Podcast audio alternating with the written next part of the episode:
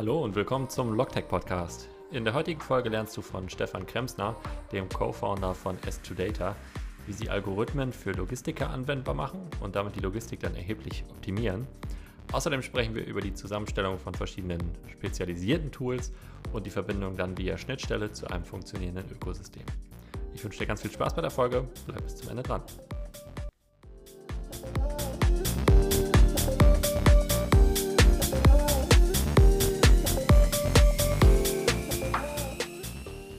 Moin Stefan, willkommen im Logtech Podcast. Moin, hi Steffen. Freut mich sehr. Heute aus äh, Österreich. Auch so noch nicht dabei gehabt. Also wir, wir werden langsam internationaler. Aber immerhin in der gleichen Sprache. Ähm, ja, Stefan, bevor wir ins äh, Detail gehen, sag vielleicht mal, oder teil mal vielleicht ganz kurz deinen Blick so auf die Logtech-Welt in, in Deutschland, Österreich, Schweiz. Gerne, gerne. Ich, ich gebe mal den, den österreichischen Blick auf die Dinge, mhm. ähm, obwohl wir doch die meiste Zeit ähm, in Deutschland unterwegs sind, weil es da doch der, der größere Markt hinsichtlich Logistik, Technik und IT ist. Mhm.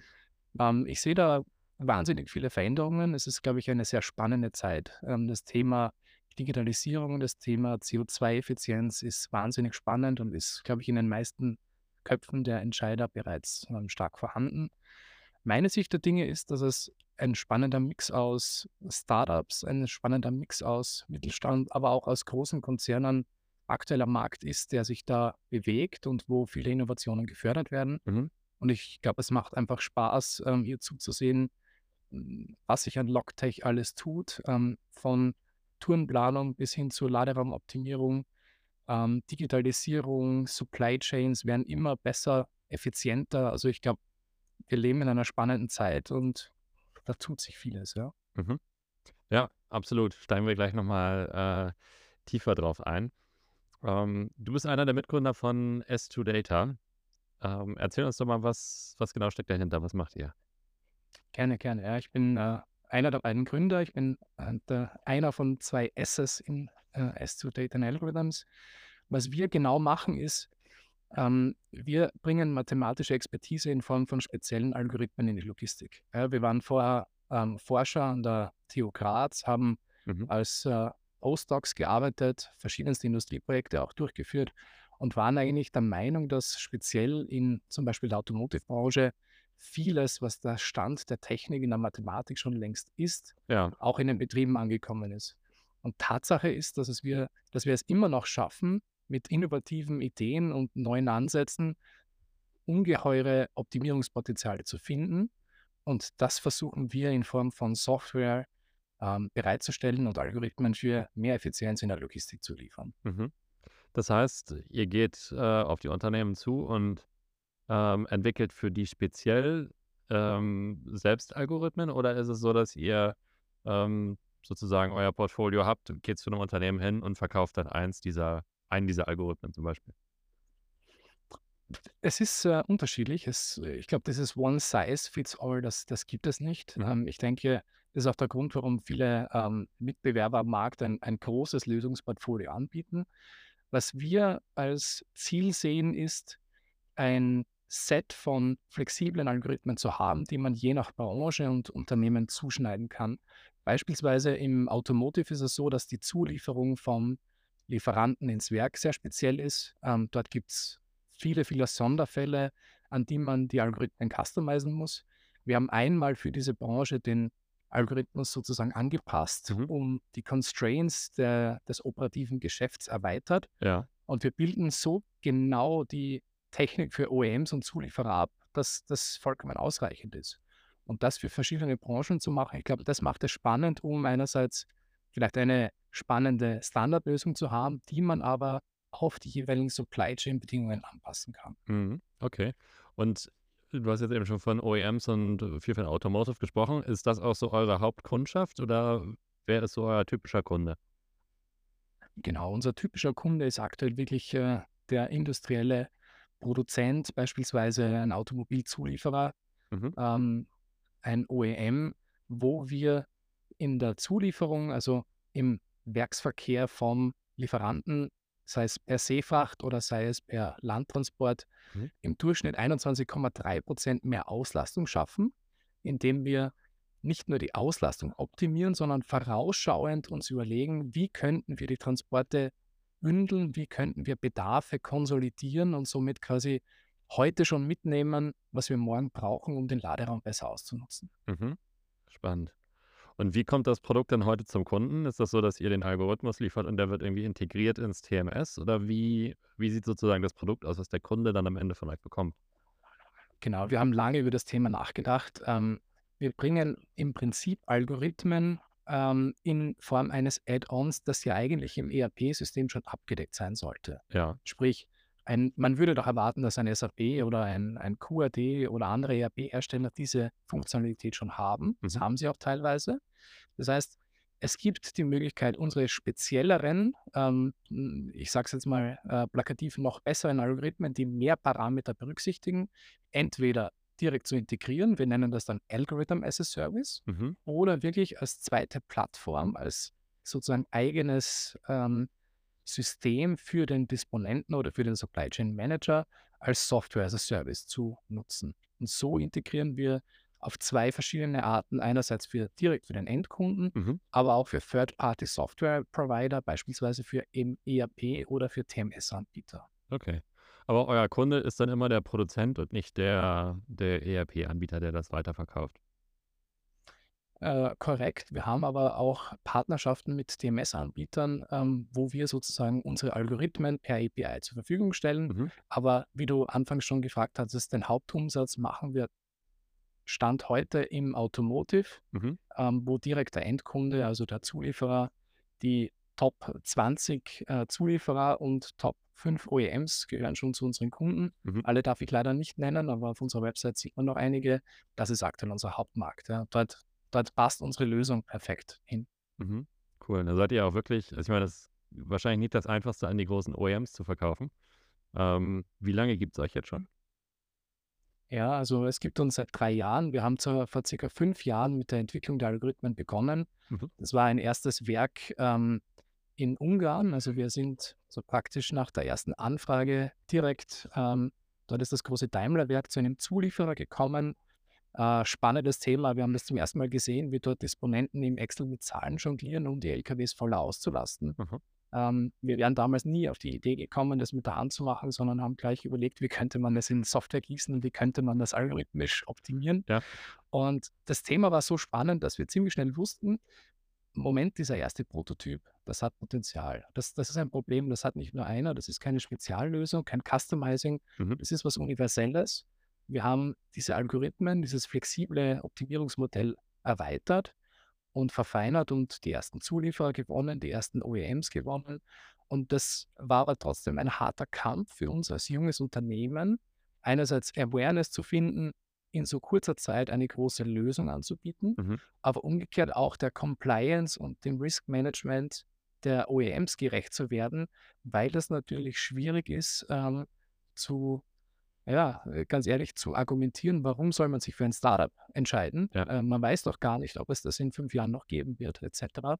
Und da gab es sehr viel an Überzeugungsarbeit, aber die Qualität der Lösung und die Einfachheit hat schlussendlich überzeugt. Mhm.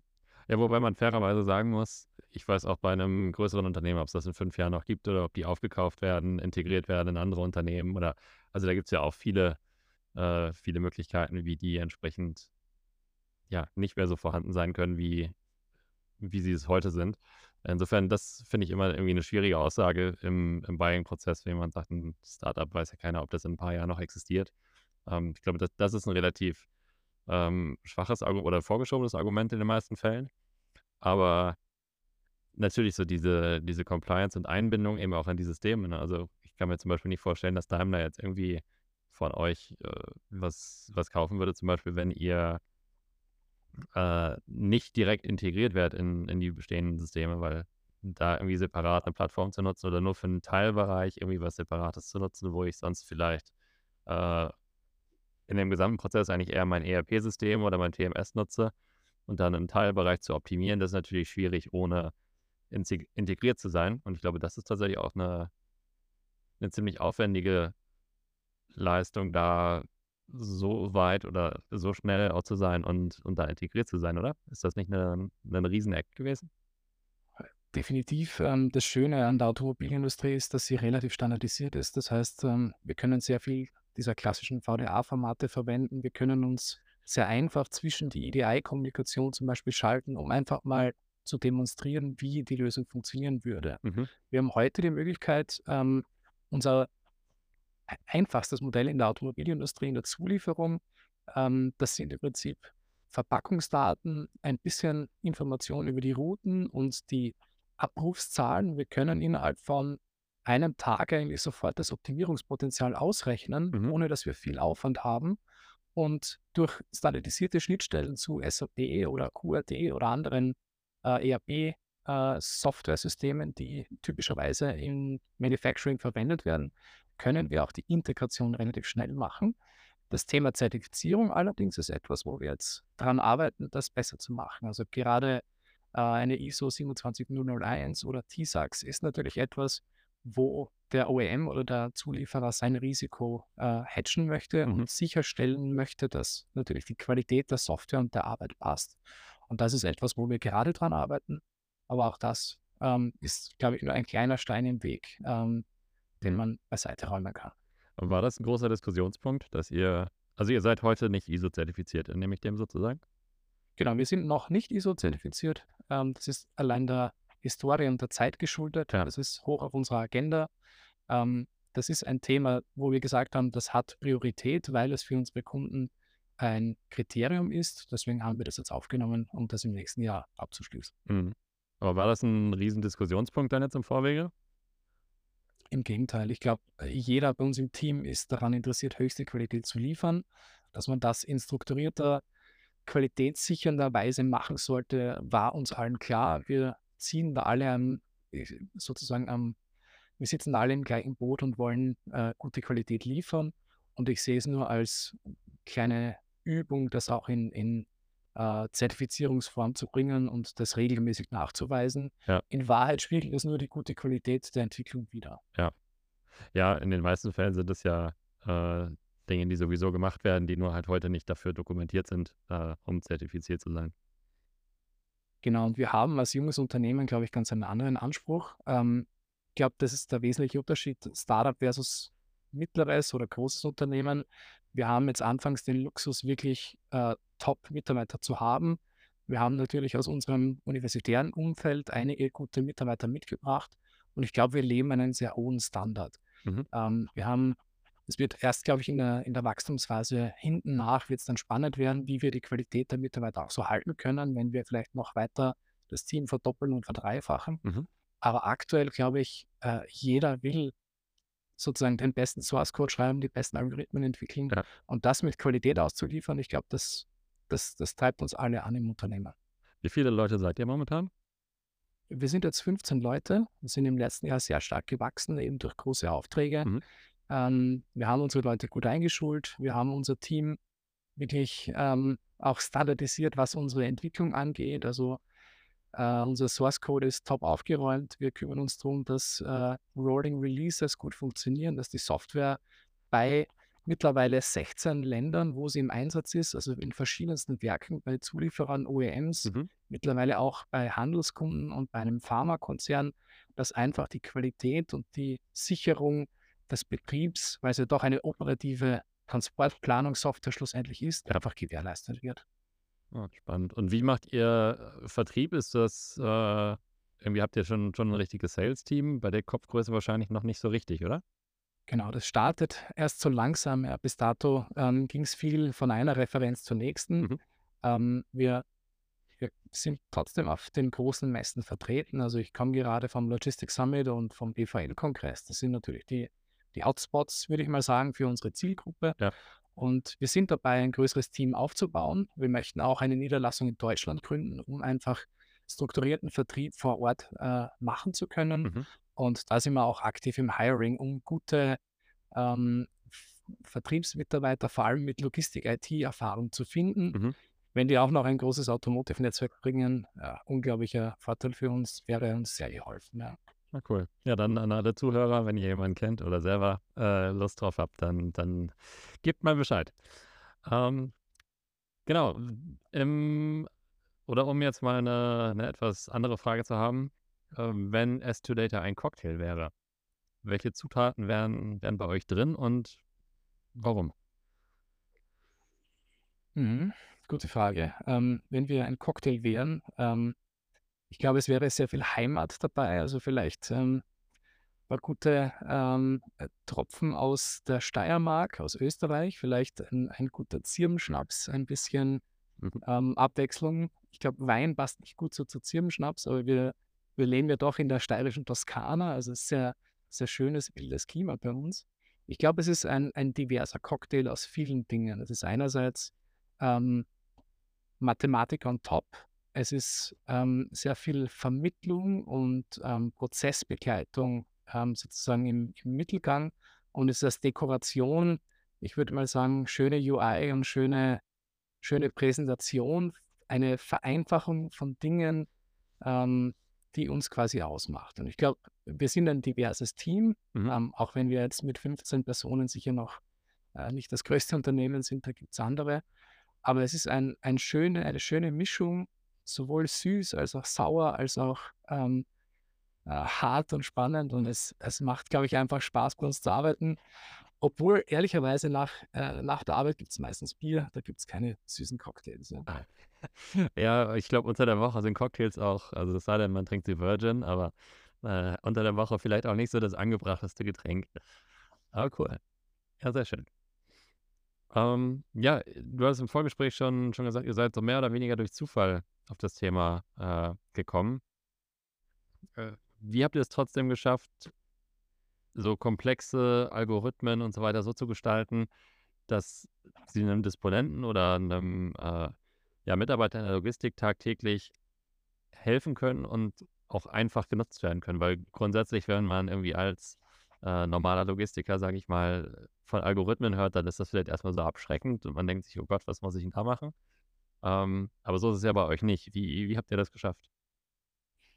Ich glaube, es war vielleicht auch der bewusst andere Zugang. Also wir kommen im Prinzip aus der Mathematik. Ähm, wir, wir haben die Gabe, uns komplexe Sachverhalte einfach äh, zugrunde zu führen und so zu abstrahieren, dass wir schnell verstehen, was eigentlich die wesentlichen Treiber eines Problems sind. Was wir gut können, ist komplexe Probleme einfach zu lösen. Mhm. Und auch wenn vielleicht schlussendlich die Gesamtlösung sehr schwierig zu scheinen ähm, wäre, sind wir in der Lage, effiziente Lösungen zu bieten und das auch einfach zu kommunizieren. Das heißt, ähm, wir waren damals vor Ort in der Automobilindustrie, haben uns diese klassische ähm, Inbound-Steuerung angesehen, also die Materialbedarfsplanung und wie das zu Transporten geplant wird. Mhm. Und wir haben relativ schnell verstanden, was eigentlich der User heute an Übersicht, an Transparenz, an Visibility braucht und wie wir das algorithmisch lösen äh, sollten. Das heißt, wir wussten, wir entwickeln den Algorithmus, wir wussten Input und Output und wir haben versucht, das wirklich iterativ mit den Usern so einfach zu gestalten, inklusive 3D-Laderaumplan und Pickup-Sheets, damit der Supplier und der, äh, der Lagermitarbeiter weiß, wie er das schlussendlich auf den LKW packen muss. Mhm.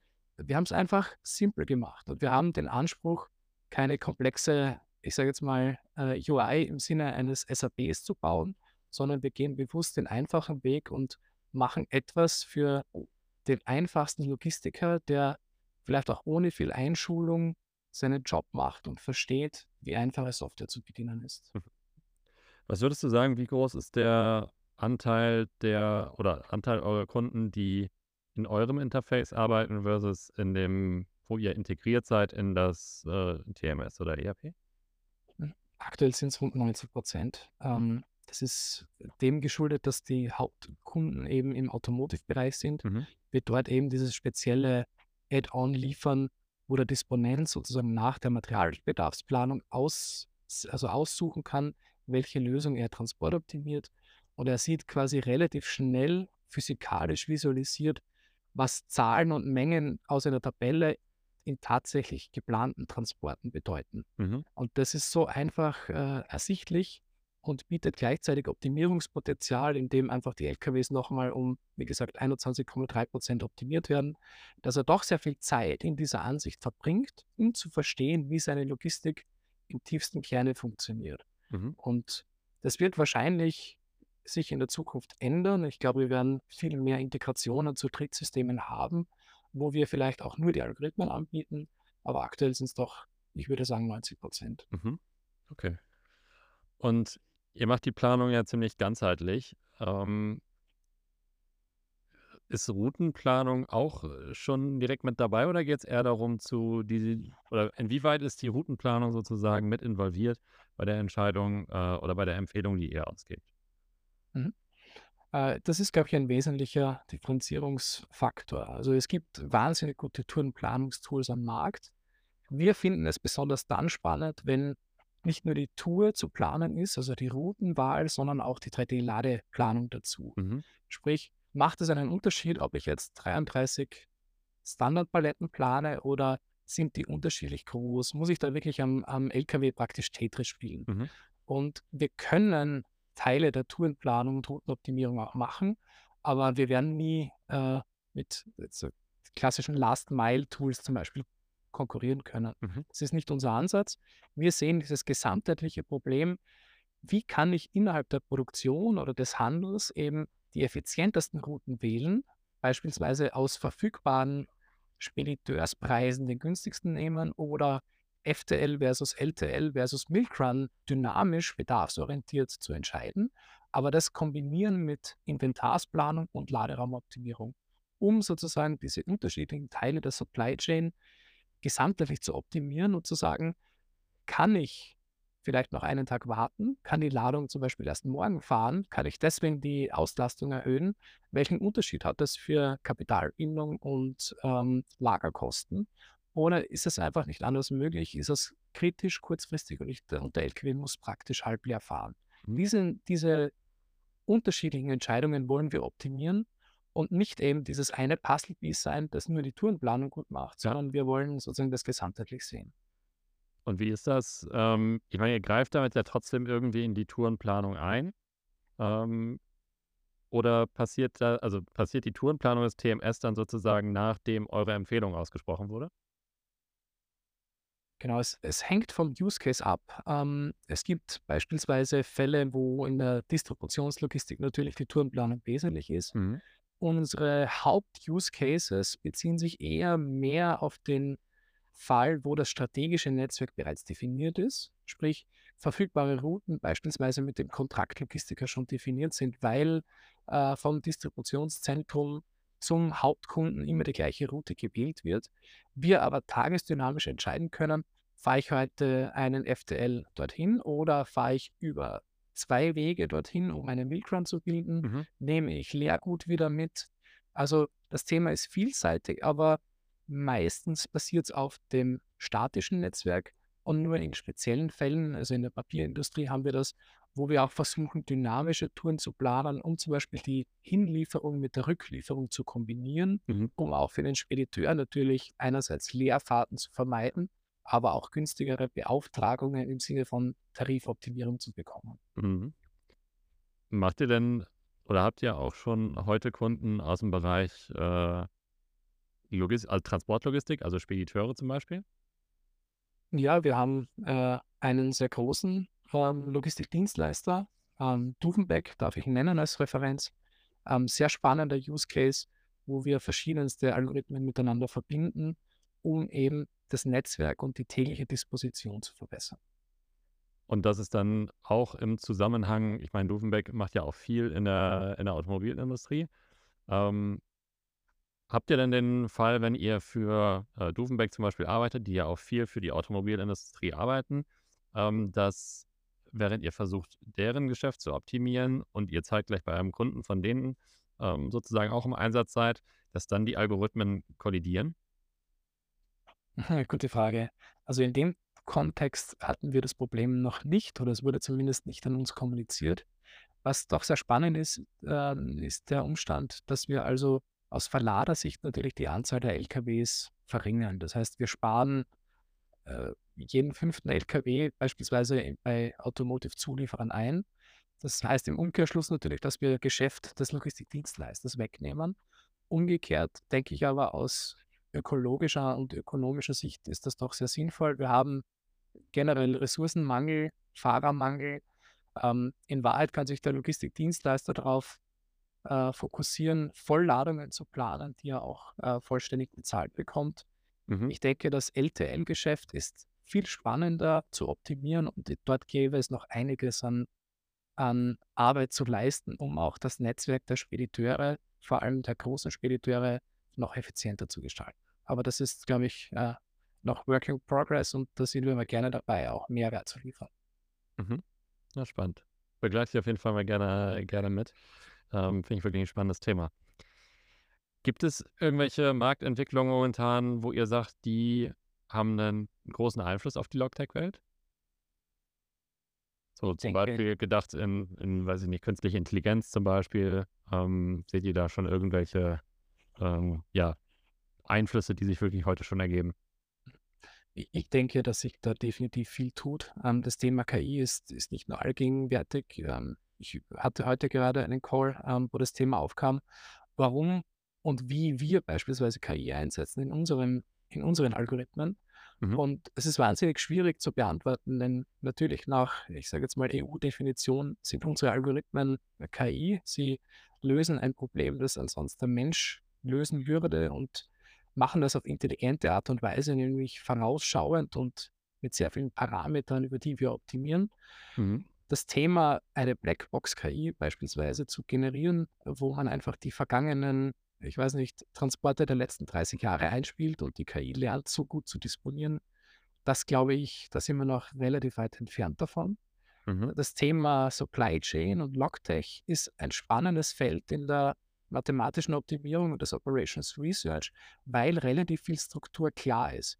Wir wissen Mhm. ganz genau, wie ein LKW zu beladen wäre.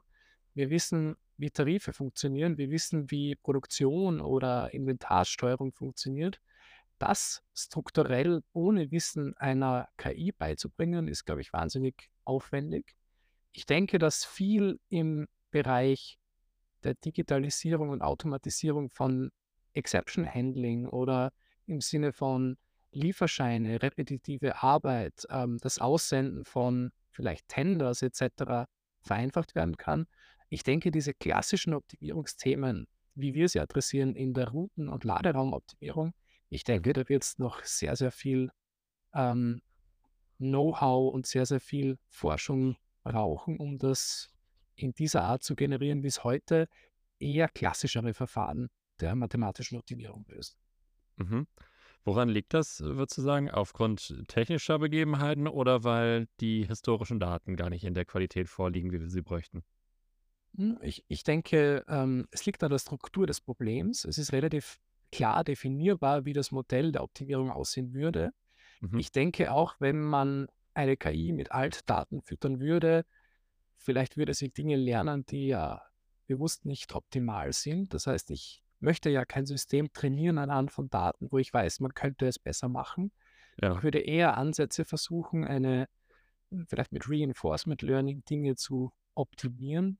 Aber ich bin aktuell in dieser Forschungsfrage eher kritisch, ob jetzt Deep Learning eine Lösung für das Thema wäre. Ich glaube, dass nach wie vor klassische Modelle hier besser funktionieren, wenn die Struktur gut bekannt ist. Und das Thema werden wir sehen, dass ähm, wahrscheinlich noch sehr vieles im Logtech-Bereich sich KI nennen wird. Mhm. Ob das jetzt KI im engeren Sinne von wirklich selbstlernenden Verfahren ist oder ob das nach wie vor einfach klassische Optimierungsverfahren sind, die einfach der Historie nach gut funktionieren, das werden wir sehen. Ich glaube, nur in den nächsten fünf bis zehn Jahren ähm, wird da hoffentlich viel Forschung investiert werden und danach traue ich mich erst eine, eine äh, Abgabe eines guten Statements zu machen, ob das auch erfolgreich war oder nicht. Ja.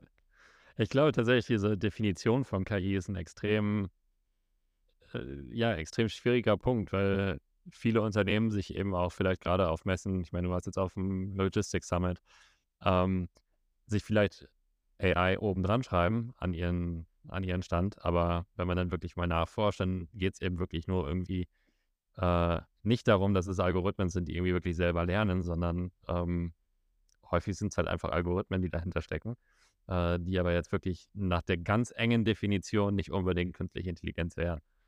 Ich glaube, das ist auch ein Riesenpunkt, der es irgendwie schwierig macht und wenig greifbar für viele in der, ähm, in der normalen Logistikwelt, jetzt außerhalb von Logtech, weil es halt extrem schwierig fällt zu bewerten, was ist wirklich künstliche Intelligenz, ähm, weil irgendwie alles so genannt wird.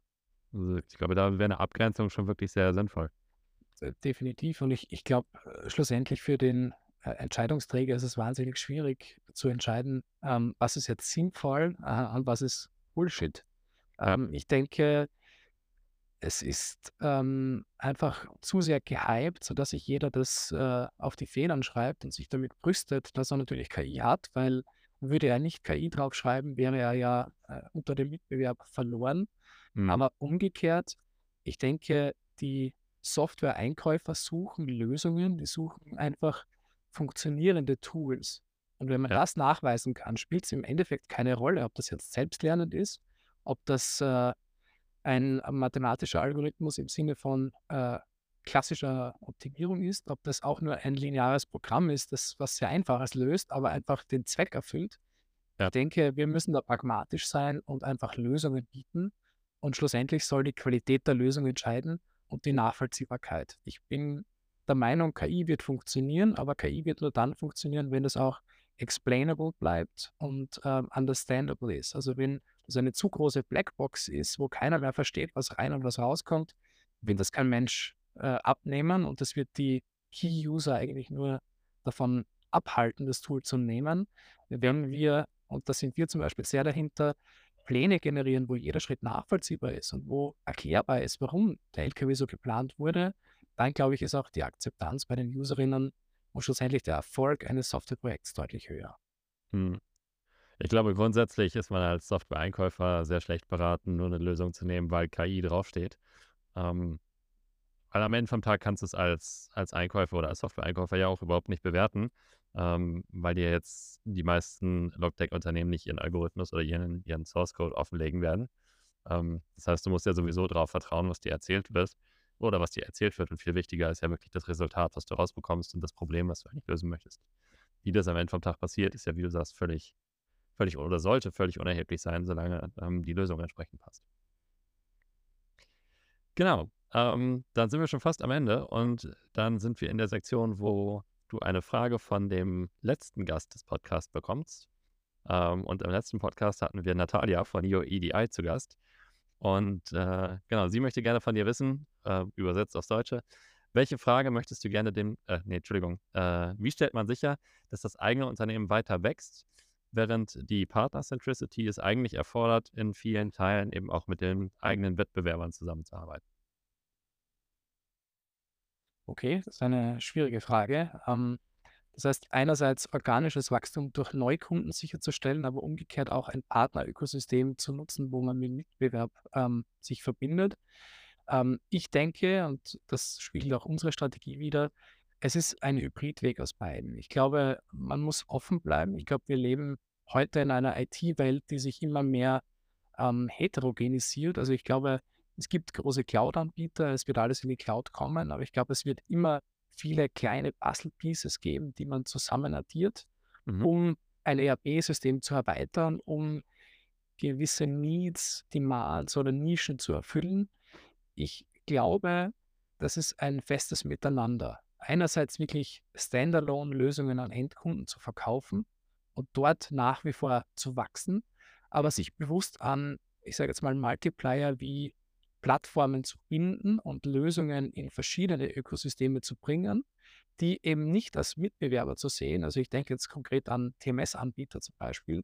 Mhm. Wir bieten hier sicher Algorithmen, die der eine oder andere äh, TMS-Anbieter auch hätte. Also das Thema Tourenplanung sollte ja Bestandteil jedes ähm, Transportmanagement-Tools sein.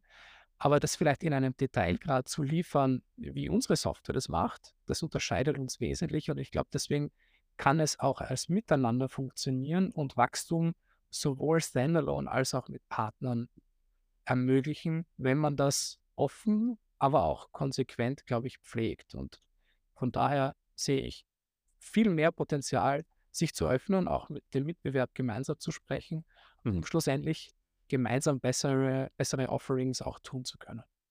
Ja, ich glaube, das ist tatsächlich auch so ein bisschen, das trifft den Tenor, den viele Gäste hier im Podcast nennen, äh, dass man eben tatsächlich eher vermutlich in Zukunft mehrere kleine Lösungen hat, die Experten für ihren Teilbereich sind, die dann aber eben entsprechend zusammengefügt in, einer, in einem Integrationsprojekt oder ähnlichem ähm, dann eben komplettiert werden durch, durch andere Tools. Also dass man da eben entsprechend sich aus den Teilbereichen jeweils das Beste zusammenzieht, weil ich meine, der, die Vergangenheit hat es ja gezeigt, im Prinzip, das ist ein ERP-System, das kann zwar so theoretisch fast alles, ähm, aber viele Teilbereiche sind dann eben nicht so gut, wie sie eigentlich sein müssten.